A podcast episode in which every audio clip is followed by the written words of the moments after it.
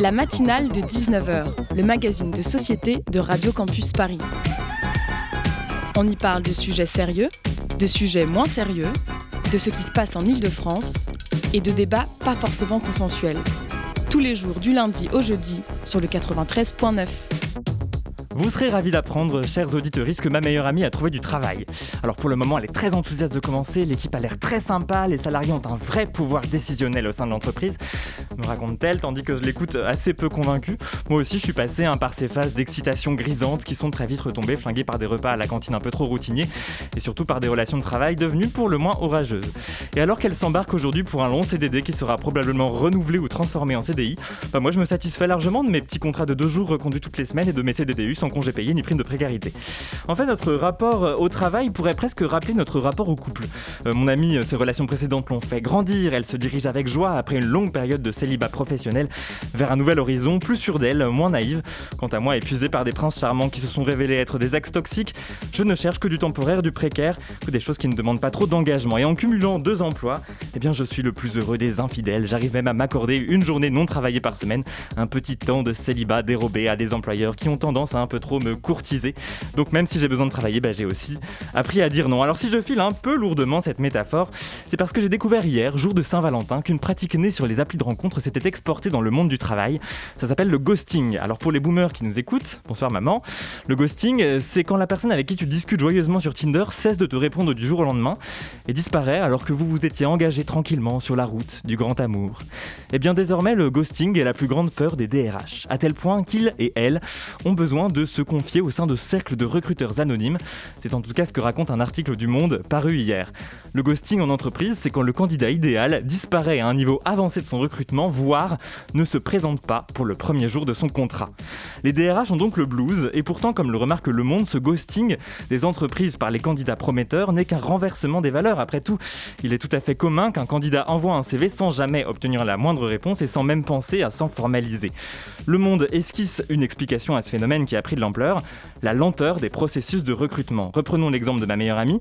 Elle est habituée au recrutement en 3, 4, 5 étapes. D'abord une lettre de motivation, puis un exercice consistant à créer un post Instagram, inventer un slogan pour l'entreprise et rédiger une note synthétique sur les inégalités dans le monde et une liste de trois scénarios plausibles qui permettraient de les résoudre, le tout en une heure, puis un entretien, puis un deuxième entretien avec le N plus 1 de la personne précédente, puis un dernier entretien pendant lequel elle doit prouver qu'elle peut s'intégrer à la culture de l'entreprise. Tout ça pour que soit retenue une candidate qui avait postulé en interne. Alors si mes amants professionnels peuvent me larguer quand ils le souhaitent, force est de constater qu'ils ont été un peu plus faciles à conquérir. Mais là où ma meilleure amie a trouvé la stabilité et peut-être l'épanouissement, en tout cas je lui souhaite, j'ai plus l'impression d'être dans la jungle où une alternative se présente à moi, ghoster ou être ghosté.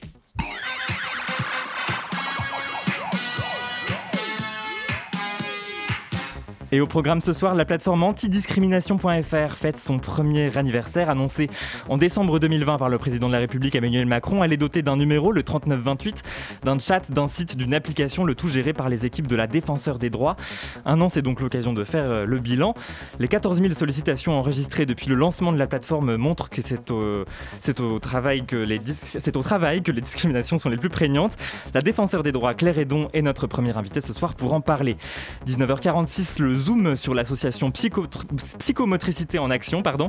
Les psychomotriciens euh, sont, aident les victimes de traumatismes émotionnels et physiques, ainsi que les personnes autistes ou atteintes d'Alzheimer, par exemple. Et leur profession passe souvent sous les radars. Capucine Taconnet reçoit la présidente de l'association, Wafa Begdadi. Si on ajoute un point sur l'actualité avec Solène Cazenave, ainsi qu'un reportage de Faustine Moulin qui s'est rendu au cinéma Laclé, bah, ça nous fait une matinale bien remplie. Alors, sortez les bières et les chipsters, on est ensemble jusqu'à 20h. La matinale de 19h sur Radio Campus Paris.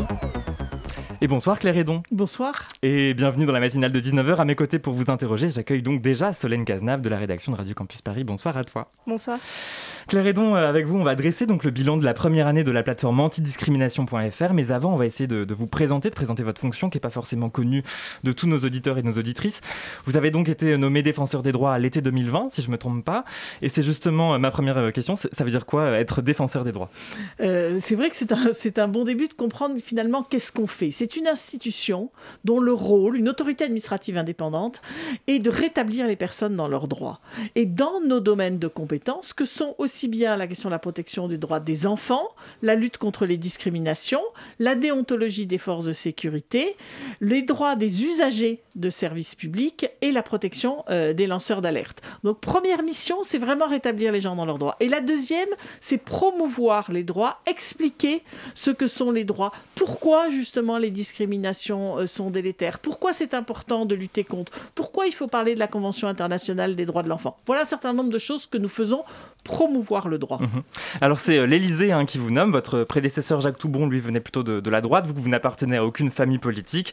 Euh, d'ailleurs, vous venez même pas de la politique du tout, puisque vous avez, longtemps été journaliste à RFI, présidente d'ATD Carmonde, qui lutte contre la pauvreté. Qu'est-ce que ce parcours euh, vous apporte, vous, en tant que défenseur des droits aujourd'hui? Alors d'abord, moi, je me suis toujours battue sur cette question d'accès aux droits, parce que la pauvreté, c'est pas simplement un manque de revenus financiers, c'est un non-accès aux droits. Donc j'ai beaucoup bataillé pour que les personnes puissent accéder à leurs droits. Et puis, ce, qu'on constate hein, d'ailleurs dans l'institution, c'est que c'est plutôt les personnes les plus vulnérables qui ont des attaques euh, de leurs droits. Que ce soit des, personnes âgées, que ce soit euh, des enfants, que ce soit des personnes victimes de discrimination, des jeunes dans des quartiers, des personnes en situation de handicap. À chaque fois, finalement, c'est la question de la vulnérabilité qui permet l'atteinte aux droits. Donc dans ce parcours, moi, il y a toujours eu une logique, c'est de batailler pour que les gens puissent accéder à leurs droits. Et c'est une des bases de notre démocratie. Mmh vous nous avez dit que vous avez en partie un rôle pédagogique puisque vous voulez faire connaître euh, leurs droits aux personnes euh, et leur permettre de les défendre. Mais alors, est-ce que vous avez une, euh, une action qui peut être contraignante pour aider ces personnes-là à défendre leurs droits? Alors oui, c'est-à-dire quand on rend nos décisions, est-ce que on oblige finalement les personnes à les, à les appliquer?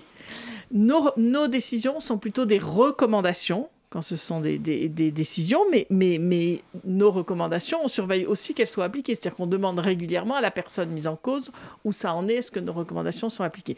Puis une énorme partie de notre travail se fait par la médiation. En gros, 80% des réclamations qu'on reçoit dans l'institution, 115 000 pour l'année 2021, d'ailleurs accessoirement une augmentation de 15%, mmh. euh, c'est à chaque fois, ce qu'on cherche, c'est dans ces situations-là, rétablir euh, les personnes dans leurs droits dans ces différents euh, domaines de compétences. Et la majorité des situations se règlent par la médiation. Et la médiation, c'est essayer de se mettre d'accord entre les deux parties. Si je vous donne un exemple en, question de, discrimination.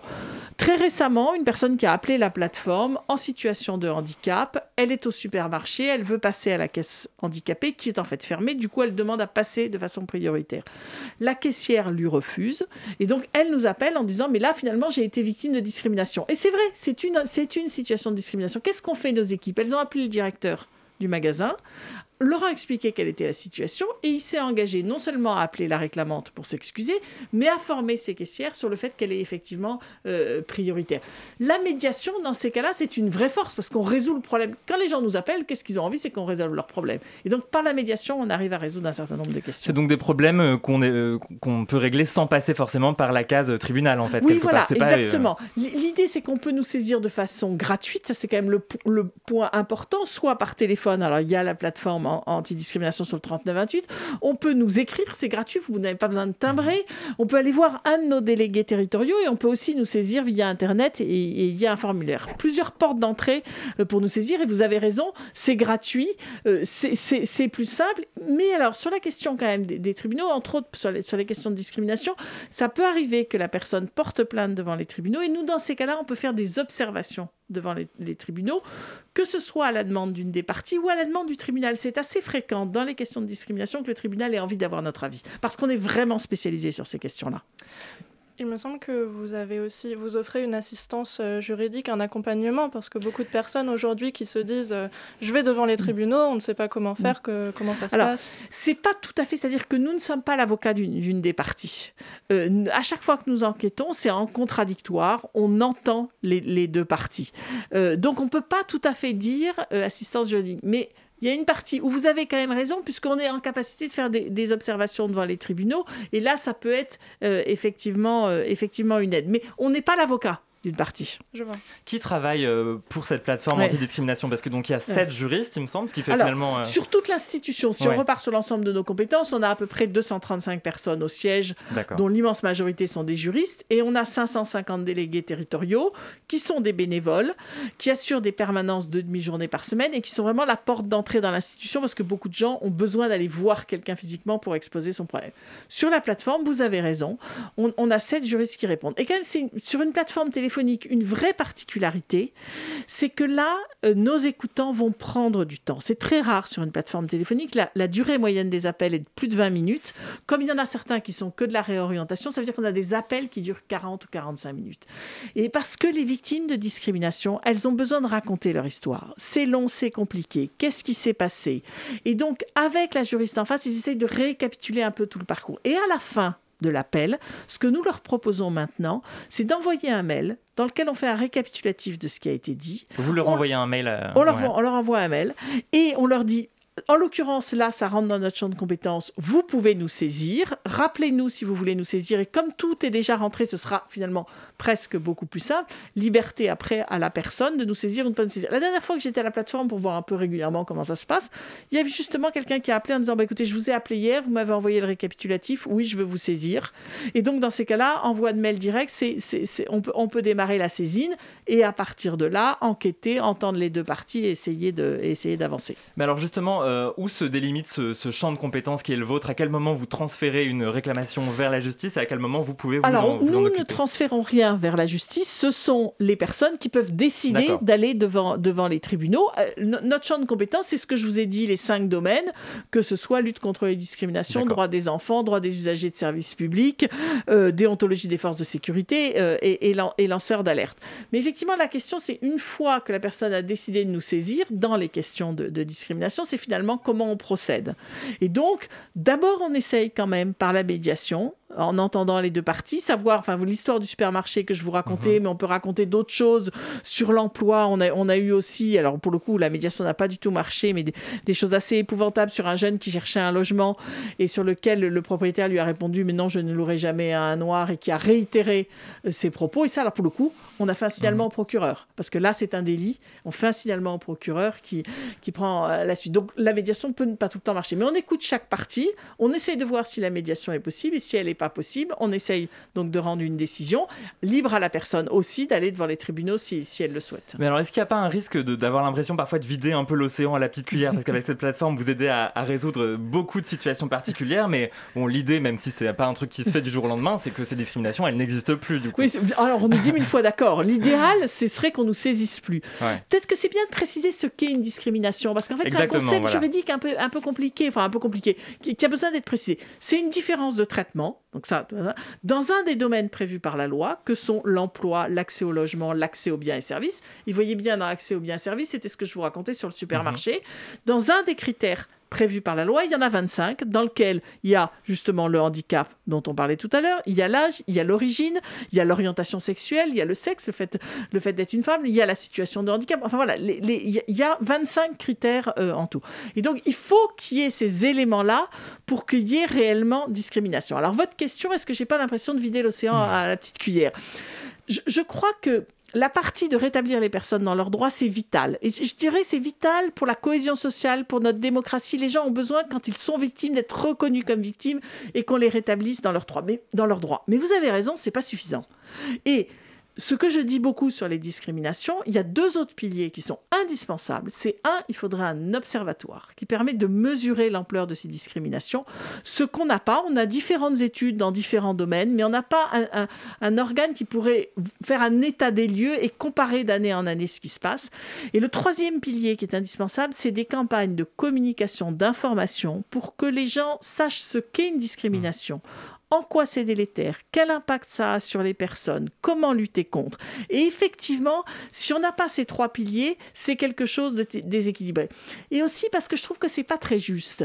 Si on ne fait que, entre guillemets, rétablir les personnes dans leurs droits, à chaque fois, l'action de lutte contre les discriminations, finalement, pèse sur la victime qui doit nous saisir ou qui doit aller devant les tribunaux. Et je pense que c'est important de montrer aussi aux victimes de discrimination qu'on a d'autres façons d'agir, de sensibiliser, d'observer euh, quel est l'état de ces discriminations. Et si je peux continuer, et pourquoi aussi on fait ça? Parce que dans les études que nous faisons régulièrement sur les discriminations, nous sommes frappés du non-recours, c'est-à-dire le fait que les gens disent je suis victime de discrimination et je ne fais rien. On a un baromètre qu'on fait avec l'OIT, l'Organisation internationale du travail. On va en parler tout à l'heure. Alors voilà, mais autrement, et parce que ça explique vraiment pourquoi il faut aussi étudier ces discriminations. Et parmi les sollicitations que vous recevez, est-ce que vous, voyez se dégager un, type de discrimination qui revient particulièrement? Est-ce que vous mm. avez des, des situations qui sont plus fréquentes que d'autres? Alors, ce qui est assez intéressant, c'est que dans les réclamations qu'on avait jusqu'à maintenant, le critère qui arrivait en tête, c'est celui du handicap. Fortement lié au fait que euh, les associations dans le monde du handicap sont très mobilisées, ont compris l'intérêt de nous saisir et, de, et, de, rétablir dans les droits. Et sur la plateforme, on a vu arriver le critère origine légèrement en tête devant handicap, ce qui prouve bien que si on est plus visible dans un certain milieu, finalement, la question de l'origine peut aussi euh, euh, e-, être plus visible. Je, pense aussi que nous ne sommes pas assez connus. Mais l'autre difficulté, vous avez probablement vu passer, vous, le hashtag étudiant handicap sur des étudiants et étudiantes en situation de handicap qui se disent victimes de discrimination dans leur université. On leur a beaucoup dit que c'était important de nous saisir. Certains ont peur des représailles et les histoires que racontent ces jeunes, c'est assez flagrant. Je vous donne un exemple. Ils sont euh, diagnostiqués dyslexiques.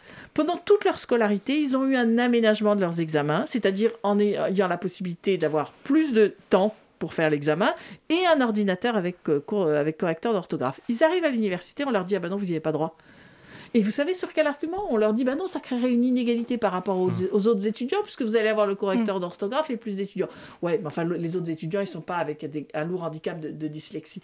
Donc là, on a aussi un travail pédagogique. Et quand je vous disais qu'il faut informer, c'est informer l'université en disant, mais pas du tout. Au contraire, c'est pour essayer de rétablir les qualités et l'équilibre qu'on prévoit plus de temps pour l'examen et le correcteur d'orthographe la défenseur des droits Claire Edon est donc notre invitée ce soir. On continue dans un instant à adresser le, bilan de la plateforme antidiscrimination.fr qui fête son premier anniversaire. Restez avec nous, on arrive.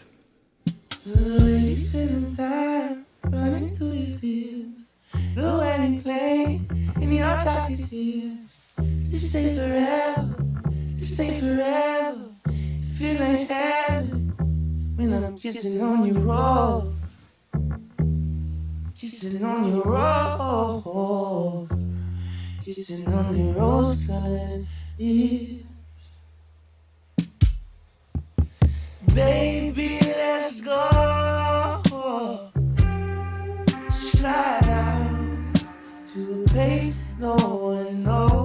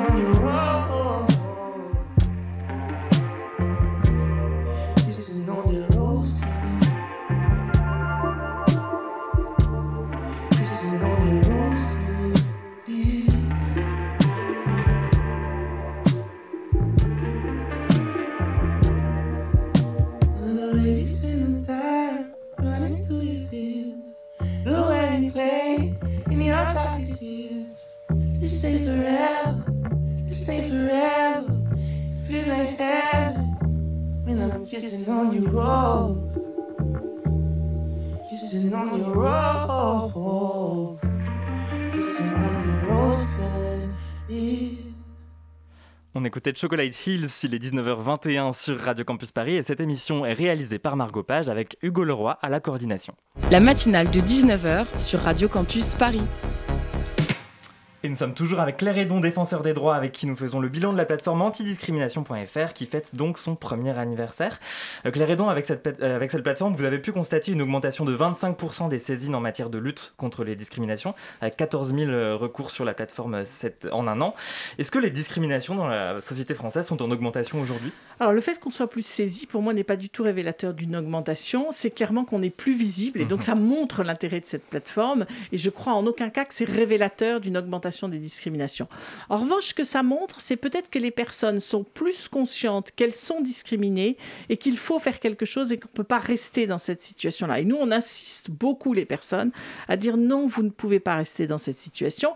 Et quand ils ont l'impression qu'ils n'ont pas de preuves, ce qui peut vraiment arriver, on dit, moi je leur dis, laissez nos juristes voir. Mmh. Il y a peut-être plus de preuves que ce que vous imaginez, par exemple dans votre parcours professionnel, sur les femmes qui justement euh, se retrouvent avec des salaires moindres. Et quand on est étudie leur parcours, on arrive à comprendre un certain nombre de choses. On est assez frappé de retour de congé maternité où les femmes ne retrouvent pas ni un emploi équivalent ni un salaire équivalent. Donc là, on a un certain nombre de choses à dire. Et nous, l'idée de cette plateforme, c'est d'inciter les gens à nous saisir. Donc l'augmentation, elle est juste révélatrice. Et c'est pour ça que pour nous, c'est un succès, du fait qu'on est plus visible sur ces questions-là. Et, il faut qu'on continue, d'ailleurs. Mmh alors, dans, ce bilan que vous, vous dressez, vous constatez que le monde du travail concentre la moitié des sollicitations. Est-ce que ça vous a étonné euh Non, c'était la même chose dans les réclamations qu'on a. Le, domaine euh, qui est le plus souvent invoqué, c'est justement le domaine euh, de l'emploi, mhm. où c'est plus flagrant et ça arrive à plusieurs moments. Il y a la question à l'embauche, il y a dans le parcours professionnel, il y a toutes les questions mhm. de harcèlement discriminatoire dans l'emploi, de petites phrases dites, que ce soit sur la question de la couleur de peau, mhm. le fait d'être une femme, de, de, l'orientation sexuelle, mhm. qui sont absolument pas drôles, insupportable et qui se répète et qui, et qui crée une situation pour la personne euh, excessivement nocive pour son, pour son travail. Pour... Et, c'est vraiment considéré comme un harcèlement discriminatoire et ça peut se prouver. Ça n'a même pas forcément besoin d'être répété. Une seule phrase peut suffire. Mmh. J'ai lu euh, dans, dans, un article de 20 minutes qui est consacré lui aussi à l'anniversaire de la plateforme l'histoire euh, d'une personne, donc un homme d'origine maghrébine qui n'a pas été promu alors que tous ses collègues avaient reçu une promotion et que lui avait plus d'ancienneté, plus de qualifications. Et donc il avait eu, euh, vous avait sollicité en disant bah, je, pense être discriminé. Et une fois que les juristes ont écouté son histoire, euh, ils ont fini par conclure qu'il était probablement euh, discriminé plutôt en raison de son état de santé, parce que d'autres personnes d'origine maghrébine avaient été promues et que les relations avec l'employeur montraient que, c'était là que le bas blessait. Et hum, dans des situations comme ça, euh, qui, doivent être très fréquentes, où des personnes sont au croisement de plusieurs discriminations, que des personnes sont des femmes, sont euh, pas hétérosexuelles, etc. Comment est-ce que vous faites pour savoir hum, pas laquelle prend le dessus, mais peut-être quelle stratégie on adopte euh, pour instruire le cas, pour, euh, pour monter un dossier. L'histoire que vous racontez, elle est très intéressante parce que je trouve que ça montre aussi le travail de nos juristes écoutants et du temps passé pour essayer de comprendre qu'est-ce qui s'est passé dans l'histoire. Et quand je vous dis, mais vous savez pas forcément si vous avez les preuves ou pas, c'est bien ça que je veux dire. En fait, euh, euh, vous avez besoin d'avoir des juristes en face qui puissent vous dire qu'est-ce qui euh, qu'est-ce qui s'est passé. Et vous, vous avez raison d'invoquer cette question du croisement à un certain moment de plusieurs critères de discrimination.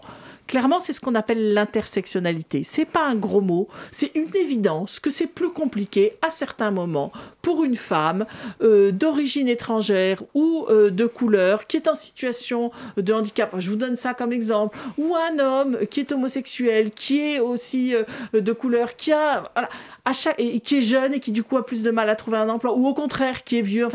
Donc c'est une évidence qu'à certains moments, l'accumulation de critères, l'intersectionnalité existe, était une réalité. Ça me paraît pas très compliqué d'ailleurs à comprendre. Il n'y a pas de quoi en faire, je dirais, tout, tout, un, tout un scandale. Et vous, la question que vous me posez, c'est quels critères dans ces cas-là on invoque? Eh bien justement, c'est important d'invoquer plusieurs critères. Parce que c'est important de montrer que c'est bien parce qu'il y a eu plusieurs difficultés, que la personne est encore plus victime de discrimination.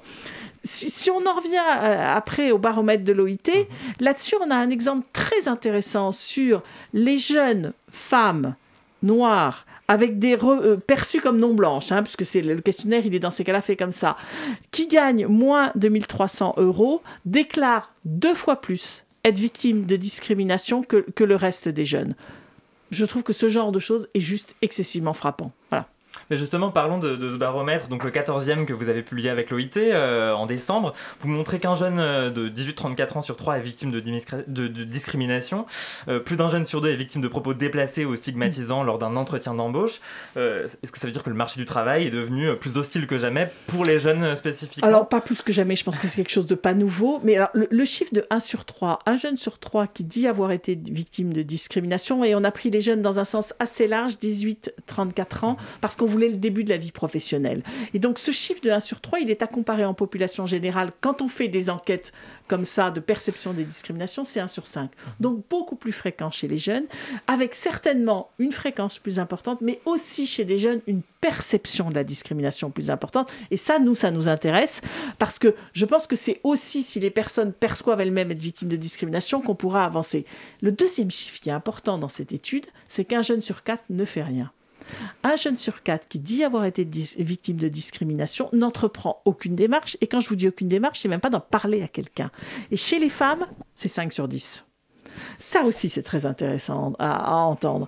Et, parce que, et donc, nous, notre souci, c'est cette question du non-recours qui fait qu'il y a toute une partie des discriminations qui, de fait, ne sont pas visibles, d'où l'intérêt d'un observatoire qui permettrait de mieux quantifier euh, ces, ces- ces discriminations et d'où le coup de mieux lutter contre. Alors Claire Hédon, il faut rappeler le contexte du lancement de cette plateforme. Elle a donc été annoncée par Emmanuel Macron au cours d'un long entretien qu'il avait accordé à Brut en décembre 2020 et quelques jours plus tôt, il s'était passé ceci. Finalement, dans, dans, dans ce que j'ai vécu, c'est pas tant les, les, les coups et, euh, la violence et les et les, euh, et les insultes racistes euh, qui sont le plus grave. C'est plus euh, le fait que, que ces policiers se soient sentis aussi à l'aise pour pouvoir euh, faire tout ce qu'ils ont fait. Et puis c'est toute cette complaisance qu'il y a autour d'eux. C'est surtout ça euh, euh, qui me dérange. Et après, on se pose la question bah, combien de Michel Zecler euh, Hmm. il y a aujourd'hui euh, en prison? Le producteur de musique, donc Michel Zecler, interviewé euh, sur BFM, qui avait été gravement agressé par des policiers dans son studio d'enregistrement.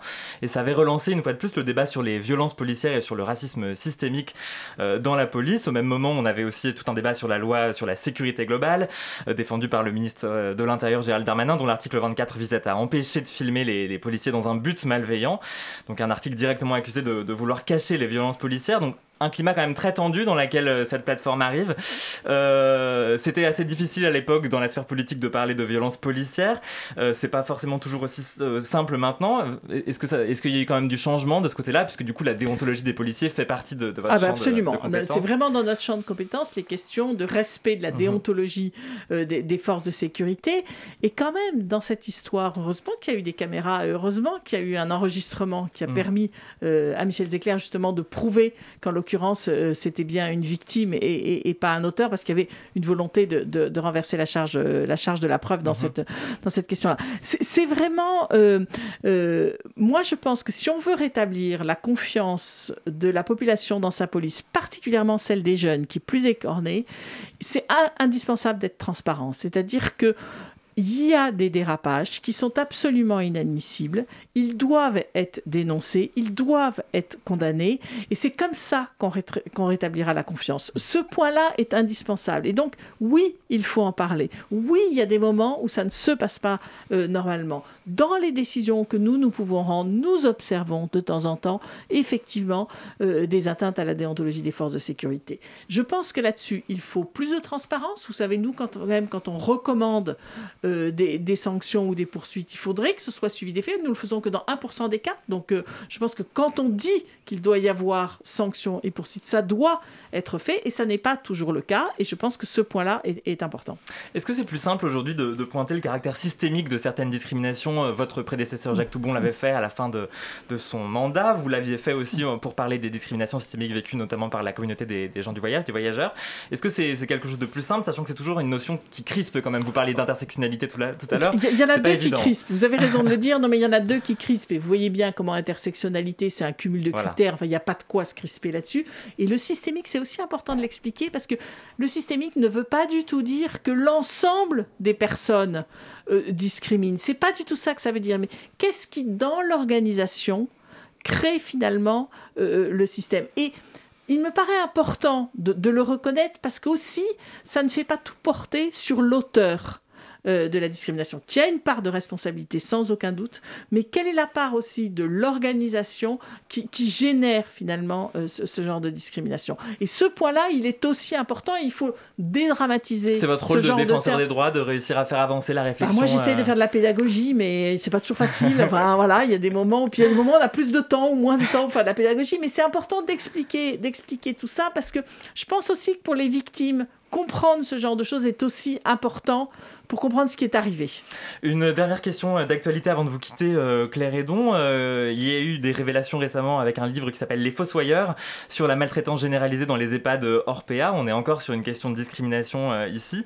Donc c'est un livre dont la sphère politique s'est emparée. Quel regard vous, vous portez sur ces révélations? Est-ce que ça vous a surpris? Qu'est-ce que peut-être vous pouvez mettre en place en tant que défenseur des droits? Pas surpris, il y a au mois de mai, nous avons rendu un rapport sur les droits fondamentaux des personnes âgées accueillies euh, en, en EHPAD et on a exactement dénoncé ce que raconte dans le livre très très bien. Le, journaliste a fait un travail d'enquête Mhm. remarquable dans, dans, euh, avec ce livre euh, Les, les Fossoyeurs. Deux recommandations qu'on avait fait à l'époque qui sont complètement d'actualité. Un minimum de personnel en fonction du nombre de résidents. 8 personnels pour 10 résidents. Actuellement, c'est 6 dans le privé, 7 dans le public. Et quand on dit 8 pour 10, sachez qu'en Allemagne, c'est 10 pour 10, pareil euh, dans les pays du Nord. Donc ça n'a rien d'aberrant. Pourquoi je vous dis ça? Parce que là aussi, on est dans, on est dans le, le systémique. C'est que l'organisation du travail entraîne que les aides-soignantes, elles deviennent maltraitantes. Quand on vous demande de faire 15 douches en 2 heures, c'est juste pas... euh, euh, 15 toilettes en 2 heures, c'est juste pas possible. Quand on se met à mettre des couches aux personnes simplement pour organisation et pour que ce soit plus pratique, on est dans la maltraitance. Et pourquoi on est dans la maltraitance? Parce que les personnes sont vulnérables et c'est comme ça qu'on se permet des atteintes aux droits. Et vous me permettez une deuxième recommandation qu'on avait faite plus de contrôle des ARS et des conseils départementaux. On est exactement dans ce sujet-là. On avait fait le tour des ARS et des conseils départementaux pour demander combien de contrôles. Suivant les départements, c'était entre 3 et 50. Quand on sait le nombre d'EHPAD qui existent, évidemment que ces contrôles ne sont pas suffisants. Ces deux points-là, plus de personnel pour accompagner les gens et des contrôles, on, on arriverait à résoudre les problèmes. Donc, comme quoi, de temps en temps, suivre nos recommandations, c'est peut-être une bonne idée. Ben, on espère que vous serez entendu. Merci beaucoup Claire Edon. On rappelle donc que vous êtes défenseur des droits et on invite les auditeuristes de l'émission à se rendre sur la plateforme antidiscrimination.fr euh, pour euh, faire Ah des réclamations même pour se renseigner sur les aux jeunes de discriminations. nous, de nous saisir, c'est Voilà. important. Et merci beaucoup d'être passé dans la matinale de Merci Radio. Campus Paris. 19h33, on passe au flash. La matinale de 19h, le magazine de société de Radio Campus Paris. Et le flash, c'est avec euh, toi, Solène. C'est parti. Absolument. Je commence ce flash par un tour d'horizon des parrainages de candidats à l'élection présidentielle, puisque le Conseil constitutionnel met la liste à jour tous les mardis et tous les jeudis. Aujourd'hui, c'est la candidate de lutte ouvrière Nathalie Arthaud qui dépasse le seuil des 500 signatures. Fabien Roussel du PCF et Yannick Jadot d'Europe Écologie en sont aussi très proches, avec respectivement 492 et 450 signatures. Par contre, c'est une autre histoire pour Jean-Luc Mélenchon et Marine Le Pen, qui en rassemblent chacun environ 330. Ces dernières semaines, l'un comme l'autre ont fait part de leurs difficultés et ont critiqué tout le processus de parrainage. Les insoumis notamment ont appelé les élus à parrainer Mélenchon, non pas parce qu'ils le soutiennent, mais pour assurer la démocratie. Et à l'extrême de l'extrême droite, Éric Zemmour ne totalise aujourd'hui que 250 signatures, soit la moitié du nombre requis. Sachant que tous ces candidats et candidates ont moins de 3 semaines pour réunir les signatures qui leur font encore défaut. Côté justice, quelle nouvelle? Ce mardi marque le dénouement d'une longue procédure judiciaire intentée contre Jawad Ben Daoud. Son nom ne vous dit peut-être rien. Souvenez-vous, Jawad Ben Daoud, c'est celui qui avait loué un appartement à deux membres du commando du 13 novembre 2015. Pour se défendre, il a toujours affirmé qu'il ne savait pas qu'il hébergeait des djihadistes. Pas assez convaincant pour les juges, qui l'ont condamné en 2019 à plusieurs années de prison. Mais ce n'est pas tout. Dans une décision rendue aujourd'hui, la Cour de cassation affirme qu'il devra également verser des dommages et intérêts aux victimes des attentats et à leurs proches. Et de l'autre côté de l'Europe, ce n'est pas la fin, mais le début d'un procès supplémentaire contre l'opposant russe Alexei Navalny. Deux nouvelles charges sont retenues contre lui escroquerie, outrage à magistrat. Déjà détenu depuis plus d'un an, Navalny est jugé à huis clos depuis sa prison et encourt 10 années de détention supplémentaire. Enfin, je vais évoquer avec vous une prise de parole, celle de la star du tennis Novak Djokovic. Vous vous souvenez certainement du feuilleton Djokovic qui a tenu le monde du sport en haleine début janvier. À l'approche du lancement de l'Open d'Australie, le numéro 1 mondial a vu son visa annulé, rétabli, puis annulé une nouvelle fois par les autorités australiennes, alors qu'il se refusait à dire s'il était vacciné ou non. Djokovic avait finalement fait ses valises et quitté Melbourne la veille des premiers matchs de la compétition. Un départ qui a laissé un sentiment amer de gâchis chez de nombreux fans de tennis, moi comprise. Aujourd'hui, le joueur sort de son silence dans un entretien exclusif accordé à la BBC. Alors, vaccin ou pas vaccin? La réponse est non. Calme, assuré, Djokovic persiste et signe. Il précise qu'il n'est pas anti-vax, mais qu'il défend, je cite, la liberté de choisir ce que l'on met dans son corps. Et si ça l'empêche de participer au tournoi à venir de Roland Garros et de Wimbledon, c'est un prix, dit-il, qu'il est prêt à payer. Finalement, son interlocuteur lui pose la question fatidique, avec beaucoup de détresse dans la voix Êtes-vous prêt à abandonner la chance d'être, statistiquement, le plus grand joueur à avoir jamais tenu une raquette? Et Djokovic de répondre calmement, non sans un sourire Oui. Voilà qui termine le Flash Actu d'aujourd'hui. Merci beaucoup Solène, 19h36. La matinale de 19h. Et on passe à notre reportage du jour. Vous avez sûrement euh, dû le, vous, l'avez sûrement vu passer. Le dernier cinéma associatif de Paris est menacé d'expulsion. Une grande campagne de sauvetage a été lancée pour que La Clé, c'est son nom, puisse continuer de projeter des films. Faustine Moulin s'est rendue sur place. Ce soir, lundi 31 janvier 2022, il s'agit peut-être de la dernière soirée de répit pour les occupantes et occupants de La Clé, cinéma indépendant situé au cœur du 5e arrondissement. En effet, après deux ans d'occupation, l'association La Clé Revival a reçu en début de semaine dernière un avis d'expulsion pouvant prendre acte dès le mardi 1er février au matin. Depuis 2019, le collectif défend le lieu, dernier cinéma associatif de Paris. Bah, moi, je m'appelle euh, Léa et du coup, euh, à côté de l'occupation de la clé, je suis productrice.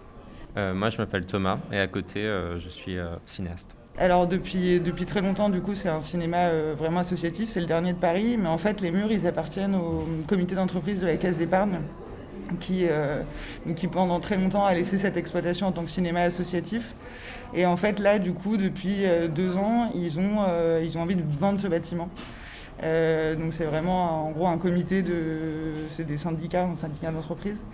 Et, euh, et, à partir de là, du coup, euh, l'occupation a eu lieu, c'est-à-dire pour, que, pour vraiment euh, pallier à la vente et, euh, et, faire en sorte que ça reste vraiment un cinéma. Et là, depuis euh, quelques mois déjà, il y a du coup le groupe SOS qui a fait une promesse d'achat sur le lieu. Et le groupe SOS, c'est un, un, groupe qui se, qui se rapproche un peu de, LREM et qui est en fait euh, un groupe assez obscur qui, euh, en tout cas, euh, s'engagerait sur les deux ans à ce que ça reste un cinéma, mais certainement pas un cinéma à prix libre et avec une programmation aussi indépendante que celle qu'on défend. Ça serait peut-être un multiplex. Pour le moment, on a assez peu de vues sur, sur ce qui est en cours. Et surtout, à terme, on n'a aucune garantie que euh, dans les 5 ans à venir, euh, ils ne revendent pas le bâtiment pour, euh, en faire soit des logements. on est en plein cœur du 5e, c'est un bâtiment énorme, donc ça coûte très très cher. Et qu'ils en fassent, je ne sais pas, en franc-prix, des logements, etc. Donc c'est avant tout contre cette spéculation euh, capitaliste qu'on qu lutte aussi, et c'est aussi pour ça qu'on occupe la clé. Et les films qu'on montre à la clé, ils sont montrés nulle part ailleurs, et justement, ils n'ont aucune place dans, euh, dans, le système de salle actuel. Et du coup, c'est pas, euh, pas des films qui font de l'ombre à d'autres films, au contraire, c'est une nouvelle fenêtre. En effet, aujourd'hui, entre Paris et ses petites et moyennes couronnes, des géants comme UGC ne comptent pas moins de 21 complexes d'au moins une dizaine de salles, malgré des places de cinéma toujours plus chères, 8 euros, même pour les moins de 26 ans. Samedi, dans un moment d'accalmie, Thomas et Léa ont pris le temps de nous expliquer ce qu'est la clé et tout l'enjeu que cet espace représente. Euh, pour rebondir et continuer, c'est un lieu autogéré. Et euh, c'est un, lieu, euh, à la fois on, on vient voir euh, du cinéma et on apprend à en faire parce qu'à côté, en deux ans et demi, il y a eu beaucoup d'autres projets qui ont vu le jour, des, ateliers d'écriture, des, ateliers de, développement, de, technique, de l'éducation à l'image en dehors des murs. Mais c'est surtout, oui, un lieu où on peut voir du, cinéma à prix libre tous les soirs avec une programmation extrêmement diversifiée parce que là aussi, jusqu'à la programmation, c'est un, une organisation horizontale où on peut venir en, euh, réunion de, programmation, euh, proposer ses, ses, films, etc., apprendre à programmer. c'est pour ça que personne n'a vraiment de de cascade fixe parce que on est dans l'autogestion, mais aussi dans l'auto-formation. En fait, on s'apprend, on, peut apprendre ici à la fois bah, à tenir l'accueil, la régie, mais aussi à, utiliser les, projecteurs. donc donc voilà. Et du coup, dans la clé, quel, quel rôle est-ce que vous jouez euh, aujourd'hui C'est un peu dur de répondre à ta question dans la mesure où c'est vraiment un lieu euh, autogéré où les gens n'ont pas vraiment de tâches attribuées. L'idée, euh, c'est de tourner, de se rendre utile là où on peut l'être. Tout le monde peut prendre part aux réunions, aux décisions selon ses disponibilités, ses envies, ses motivations. Voilà, on est tous. Euh, moi, je suis, beaucoup là par intermittence, euh, hyper hétéroclite, quoi. Il faut, euh, faut accepter d'être, de, s'adapter en tout cas. Et c'est ça qui est chouette aussi. Réfléchir le cinéma en dehors d'un cadre exclusivement mercantile, le regarder politiquement, regarder des films parce qu'ils délivrent un message, parce qu'ils divertissent, rassemblent, donnent envie, mettent en lumière juste parce qu'on aime ça, et soutenir à plusieurs des créations qui sortent du lot, qui n'ont pas fait beaucoup de vagues des réalisateurs et réalisatrices qui ont pris des chemins moins standardisés. C'est important euh, pour euh, plusieurs raisons. D'abord parce que euh, aujourd'hui c'est difficile de montrer des films entre guillemets fragilisés, des films qui, qui, sortent un petit peu du, circuit traditionnel, soit des salles à soit des multiplex, des films qui, voilà, qui ont moins l'occasion d'être vus. Donc ça c'est déjà important de leur donner une fenêtre d'ouverture, de permettre à des réalisateurs de venir les défendre, de venir parler de leurs projets. Et après je crois que de façon plus générale, c'est quand même très important aujourd'hui de, montrer que le, que le collectif et le rassemblement, c'est euh, avant tout une manière de, euh, de voir le monde et de, et de bouger les lignes, de réfléchir ensemble. Et je crois que ce lieu, il est aussi euh, très fort pour ça parce qu'il allie à la fois voilà, ce rapport au cinéma et en même temps, c'est quand même une, vraie façon d'être au monde et une façon très politique d'envisager le collectif. C'est un, un, autre rapport au monde et un autre rapport à la, hiérarchie, à la, création, euh, aussi à, l'énergie qu'on développe ici, parce que euh, on est euh, on est à la fois tous les bénévoles, qu'on soit membre actif ou pas, on est en train de, on est à moitié dans le cinéma, mais on est à moitié ailleurs. On a, on est, on peut être, on peut être étudiant, on peut être, on peut avoir des, un boulot à côté, vraiment, etc. Et, et du coup, c'est, c'est comment on s'organise entre, entre personnes qui voulont faire euh, un autre, euh, une autre collectivité, en fait, un, autre, une autre manière d'être, au monde qu'un, qu'une logique néo-managériale, qu'une logique euh, capitaliste de compétition, etc. Donc je pense que ça, c'est l'une des revendications qui fait peut-être finalement l'une des, les plus les, moins l'unanimité au niveau politique et, euh, qui, qui, divergent le plus. Après, euh, les revendications bien plus matérielles, euh, aujourd'hui, bah, c'est un cinéma associatif, c'est un cinéma de quartier, c'est un cinéma démocratique parce que, parce que à prix libre et à la fois un cinéma euh, exigeant et diversifié avec une programmation qui euh, recrée aussi une histoire euh, des films qui ont été peu diffusés. Vous êtes beaucoup dans l'instant présent malgré tout parce qu'il y a une dynamique de, voir comment les choses évoluent seconde par seconde, mais c'est quoi un peu l'objectif premier au vu de la situation matérielle et politique? Bah, L'enjeu là, c'est qu'à partir du 31 janvier, donc c'est lundi soir. Le soir où ce sera diffusé ça? Donc euh, à partir de ce soir, du coup, euh, il y a la police qui peut intervenir euh, à n'importe quel moment pour, pour nous déloger. Et du coup, l'idée là, c'est de mobiliser un, un, maximum de monde dans ce lieu, de faire venir des personnalités politiques, des cinéastes, des vidéastes, d'en gros de créer un rassemblement pour faire parler du lieu et pour que, parce qu'on est persuadé que plus la mobilisation est grande, plus on entendra parler de nous et plus potentiellement ça peut réagir en, haut lieu politique. Et du coup, si vous aviez un mot à adresser à quelqu'un à propos de la clé, ça serait quoi? Bah, Venez. À qui? À tout le monde, vraiment, c'est ça la force de ce lieu, c'est que tout le, monde est, tout le monde est le bienvenu et ça peut être euh, pour rencontrer des gens, pour voir des films, en fait, peu importe justement. Euh, venez, vraiment. Alors dès ce soir, si vous aimez le cinéma et que vous ne savez pas quoi faire, si vous aimez le cinéma et que vous savez quoi faire mais que vous n'avez pas envie de le faire, n'hésitez pas et allez à la clé. Reportage de Faustine Moulin au cinéma La Clé dans le 5e arrondissement de Paris à réécouter en podcastant cette émission sur radiocampusparis.org et sur les applications de podcast. Dans un instant, le Zoom avec Capucine Taconnet. Bonsoir Capucine. Salut Courant. Euh, qu'est-ce qu'on, de quoi on parle dans le Zoom? Eh ben, on va parler psychomotricité. On reçoit euh, Wafa Begdadi, présidente de l'association En Action euh, en psychomotricité, et Quentin, étudiant en psychomotricité. C'est juste après Cheval Blanc dans la matinale de 19h.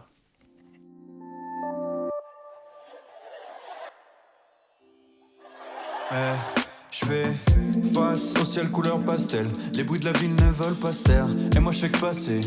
C'est un vrai casse-tête. Penser contraster. Je sais pas si je compte rester. Hmm, eh. Faut vite accomplir tous les défis avant qu'on devienne poussière. Mon but c'est de ne jamais me dire que j'avais la vie pour le faire. Ça me terrifie, la situation est très risible. Je pensais pas rester là si longtemps. Plus je restais, plus je m'enterre ici. Parce qu'à la fin on l'aura, la vie de rêve. On a jugé nos choix arbitraires, où ça nous mène. Mais au fond, ça me donne confiance, c'est ma constante. J'essaie tous les jours, j'essaie de cesser de me plaindre. Je sais que j'ai déjà tellement de chance, tellement de chance. J'essaie tous les jours, j'essaie de cesser de me plaindre. Je sais qu'au fond, tout le monde change. Je pensais pas rester par ici. Peut-être devenu paresseux. Avec les mêmes depuis 20 piges. Comme si j'étais bloqué dans une cite. Comme j'ai toujours été près d'ici. Situation très risible. Autour, je calcule pas les rires. Comme si j'étais bloqué dans une cite.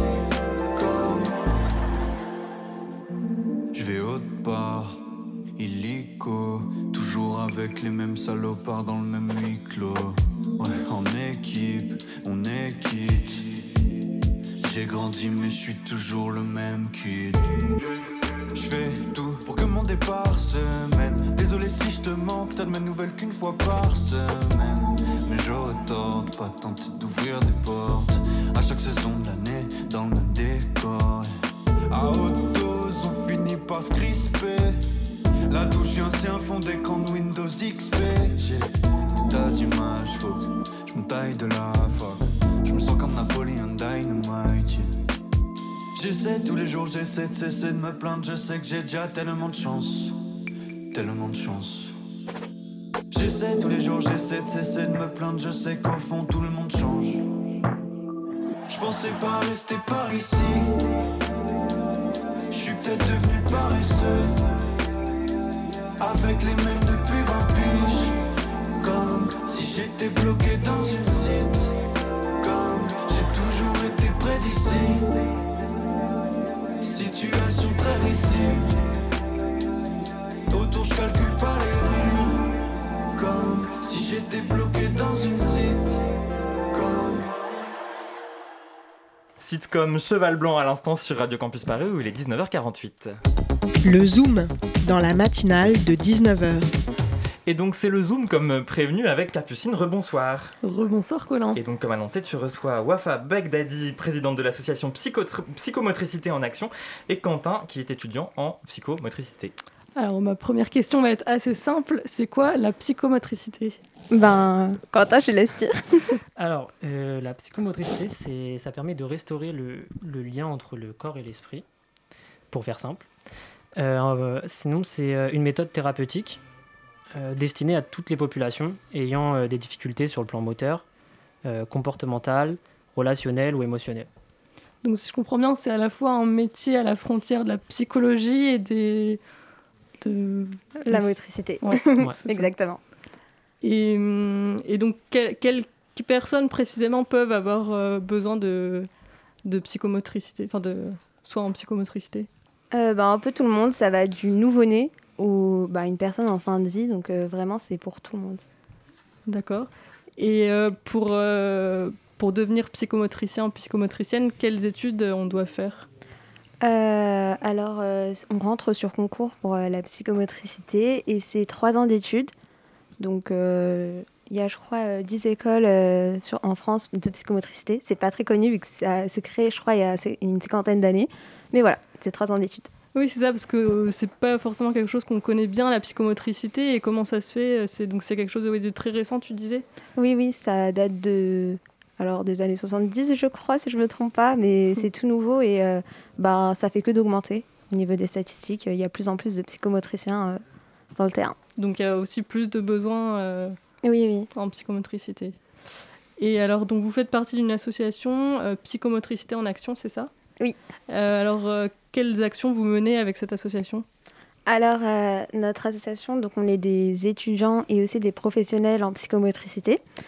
Euh, tout au long de l'année, on fait euh, différentes actions euh, afin de pouvoir euh, récolter de l'argent, des formations. Enfin, on se munit de tous ces bagages-là afin de pouvoir partir en fin d'année euh, pour euh, des voyages de solidarité internationale.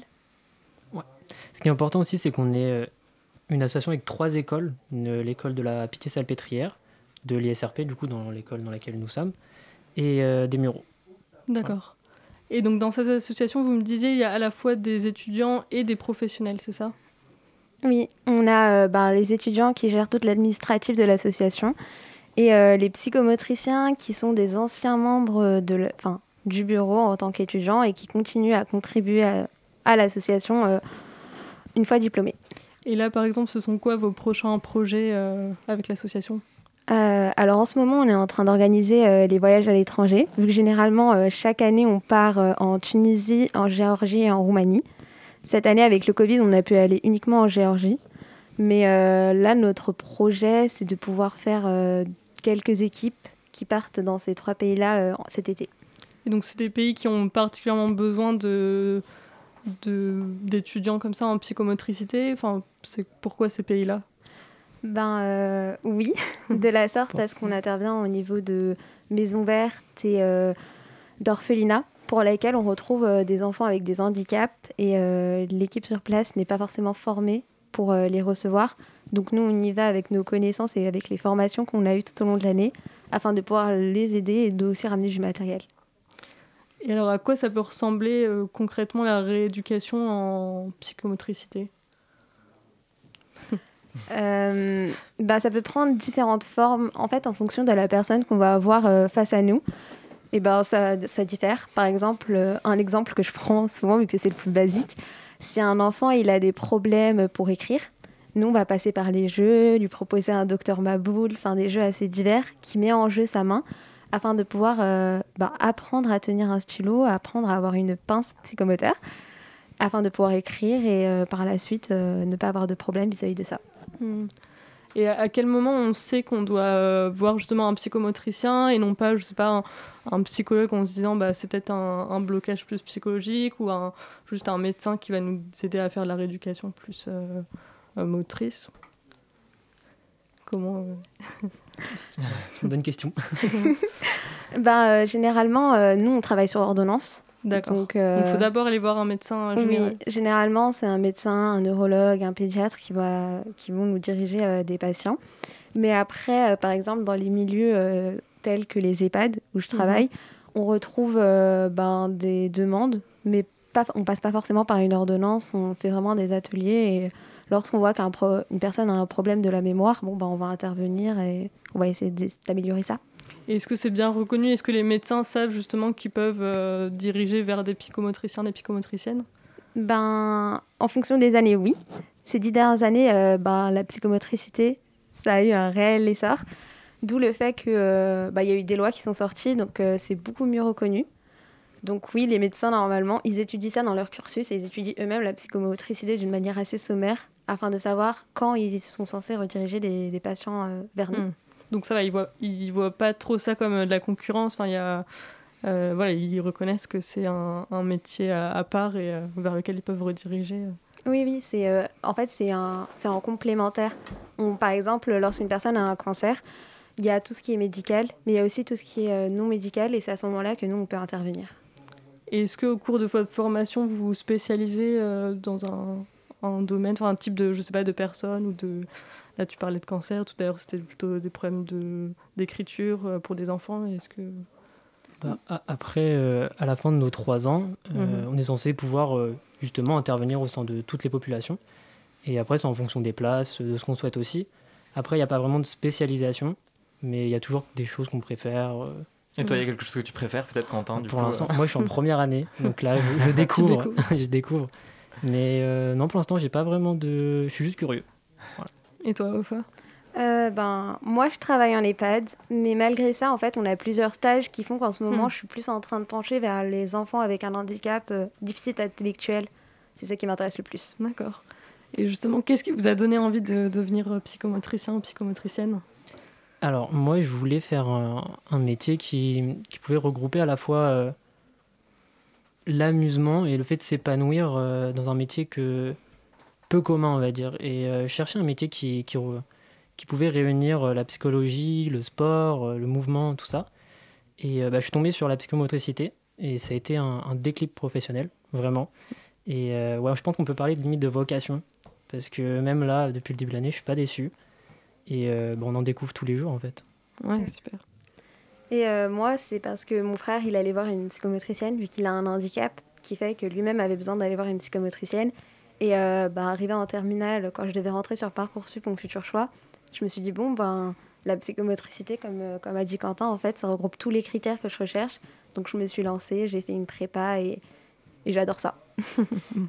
Et donc, justement, il y a besoin de. Il y a un concours d'entrée, comment ça se passe euh, oui, on euh, ben, faire ses études? Je vais dire un truc qui va pas ben, à mon époque, oui, il y en avait un. Fallait passer par une prépa pour. Mais avec euh, tout ce qui s'est passé, le Covid, Ouais. euh, c'est passé majoritairement sur dossier. Mais notre école, elle est encore euh, sur concours. D'accord, donc c'est on passe par Parcoursup. Oui, majoritairement. D'accord. Eh ben merci beaucoup. Capucine euh, Taconnet, c'est la, c'est, la fin du Zoom. Merci beaucoup à Merci. Wafa Begdadi et Merci à à Quentin de- d'être venus dans les studios de la matinale de 19h de Radio Campus Paris, d'être venus nous parler donc de votre association euh, Psychomotricité en Action. Vous parlez de, de voyage. Est-ce qu'il y a un voyage du coup prévu cette année? Vous avez un objectif là à la fin de, de l'année euh, oui. Retour, Non. en, en- retour en Tunisie, en Roumanie, en Géorgie ou- Normalement, les ça. Si tout se passe bien, les trois. Ouais, on croise les doigts pour vous en tout cas. Merci, Merci. beaucoup. Euh, c'est donc ainsi que s'achève la matinale de 19h. Merci beaucoup à Margot Page qui était à la réalisation ce soir, Solène Cazenave, Capucine Taconnet euh, et le reportage de Faustine Moulin au micro. Et puis bien sûr Hugo Leroy à la coordination. Euh, il me reste juste le temps euh, de vous donner rendez-vous euh, dès jeudi, euh, ce jeudi dès 19h pardon, au Loup Pascalou. C'est un bar à Ménilmontant, c'est très sympa. Au programme des émissions spéciales, des DJ sets et surtout des pintes de blonde pour fêter la Saint-Alexis. En gros, c'est comme la Saint-Valentin, mais avec trois jours de retard. Et, euh, et puis c'est encore, en fait, c'est encore plus l'amour, donc c'est encore mieux. Dans un instant, sur le 93.9 FM, c'est l'heure du road trip féministe de Radio Campus Paris. Salut, Thelma et Louise. Hello, Euh, pas fort, mais je t'entends un petit peu, ouais. Eh bah super, Ah, là, c'est bon. voilà. Alors, qu'est-ce que c'est le programme de Thelma et Louise dans Eh un ben, instant? Justement, tu parlais d'amour. On va aussi un petit peu nous parler d'amour. On va parler euh, construction, déconstruction des rapports amoureux chez les jeunes avec euh, deux invités. Voilà, est-ce qu'on peut enseigner l'amour? Vaste question. Merci, et ben c'est dans un instant, je te dis merci, je pourquoi je te dis merci, j'ai paniqué. Restez bien à l'écoute de Radio Campus Paris, et puis à très bientôt.